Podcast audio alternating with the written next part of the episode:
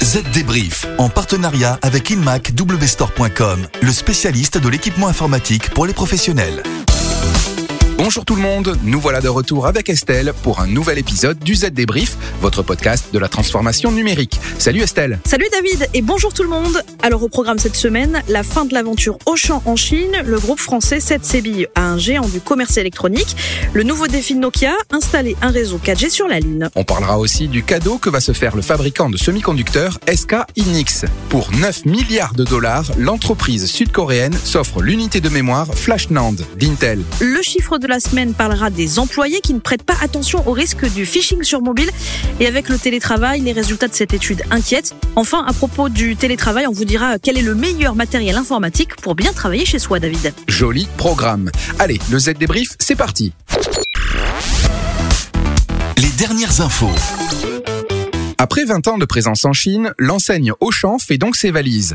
Le groupe vend la totalité des parts de sa société Sunart, qui compte 84 hypermarchés et 150 000 collaborateurs à travers tout l'empire du milieu. Oui, selon un communiqué publié le week-end dernier, il s'agit pour le groupe français de se désendetter et de se développer dans de nouveaux pays, tout en quittant un marché très spécifique et connu pour ses fortes barrières à l'entrée pour les groupes étrangers. Sunart va passer sous le contrôle d'Alibaba. Le champion du e-commerce qui détient déjà des parts depuis trois ans dans cette société va signer un chèque de 3 milliards d'euros pour racheter les parts d'Auchan. Sacré chèque, mais connaissant Alibaba, il doit y avoir un projet de développement derrière. Oui, l'opération devrait permettre au groupe Internet chinois d'investir plus rapidement le domaine du commerce physique. Une nouvelle activité qui devrait profiter de sa marketplace et de ses infrastructures dans le cloud. D'autant qu'au premier trimestre de cette année, les ventes d'Alibaba ont augmenté de 34% grâce à l'explosion des dépenses sur Internet, dans un contexte de crise sanitaire et de confinement généralisé.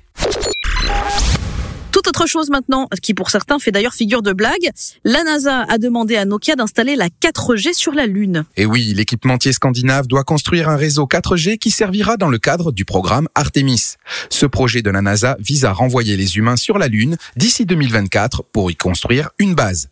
Pour cela, Nokia s'est vu allouer une somme de plus de 14 millions de dollars. Sacrée somme et sacré défi. L'objectif, a fait savoir Nokia, c'est de permettre les communications essentielles des rovers lunaires, les véhicules utilisés sur la Lune, la navigation en temps réel et la diffusion de vidéos haute définition, histoire pour les astronautes de savoir exactement où ils posent leurs pieds. L'équipementier précise que son réseau 4G sera conçu pour résister aux conditions extrêmes du lancement et de l'alunissage, soit l'atterrissage sur la Lune.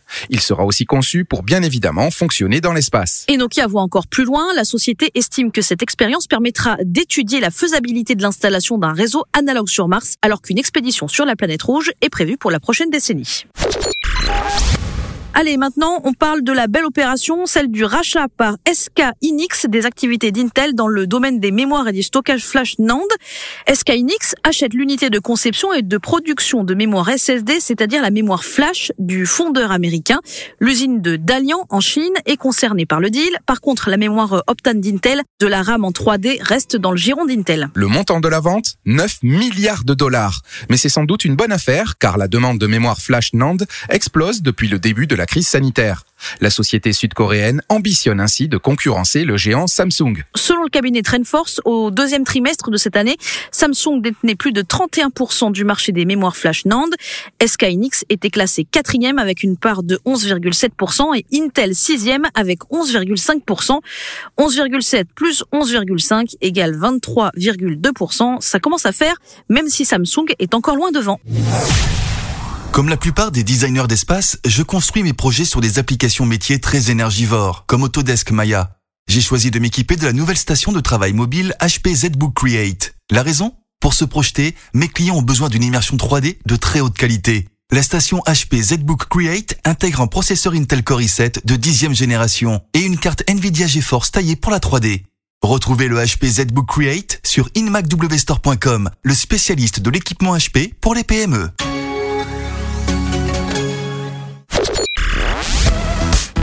Le chiffre marché. Et le chiffre, c'est 2 pour deux employés sur cinq qui ne prêtent pas attention au risque du phishing mobile, selon une nouvelle étude. Oui, et cette étude montre aussi que ce type d'escroquerie qui vise les employés des entreprises est encore plus difficile à détecter quand on est en télétravail, David. Les nouveaux adeptes du télétravail n'ont pas réalisé les dangers qu'ils courent et font courir à leur entreprise en étant connectés à distance. 43% des employés interrogés ignorent ce qu'est une attaque de phishing.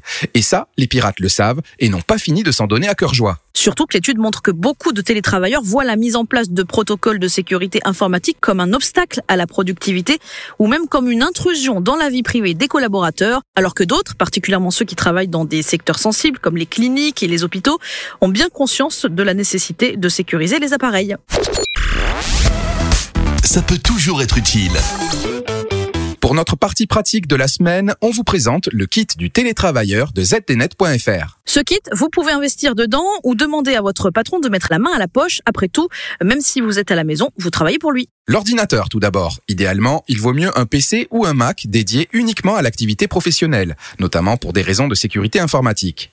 Privilégiez un ordinateur portable pour bénéficier d'un maximum de flexibilité et question budget, au moins 500 à 600 euros pour un PC, pour un Mac au-delà de 1000 euros. Quel système d'exploitation? Eh bien, je dirais Windows pour euh, des raisons de compatibilité applicative, mais pour certains métiers, Mac est plus adapté comme les graphistes ou Linux, voire le dual boot Linux plus Windows pour les développeurs. Pour un second écran, sa taille peut osciller entre 21 et 27 pouces en fonction de l'espace disponible et de vos besoins professionnels.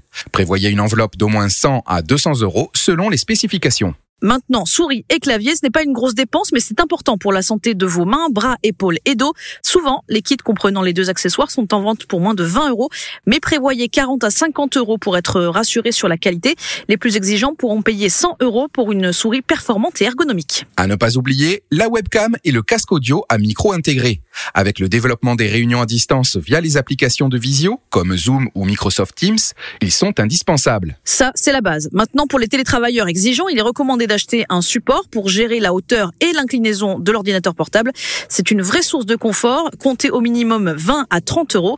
L'imprimante, rien de nouveau. AG d'encre ou laser, elle peut être nécessaire pour certains métiers ou par confort de lecture. Et pour le fauteuil, une seule adresse, zdnet.fr. On vous propose une sélection de sièges et des conseils pratiques pour bien choisir. Enfin, derniers accessoires, un hub qui vous permettra de brancher ces différents appareils en toute simplicité, prix de 15 à 20 euros, et puis un disque dur externe ou un NAS pour les plus experts afin de réaliser des sauvegardes.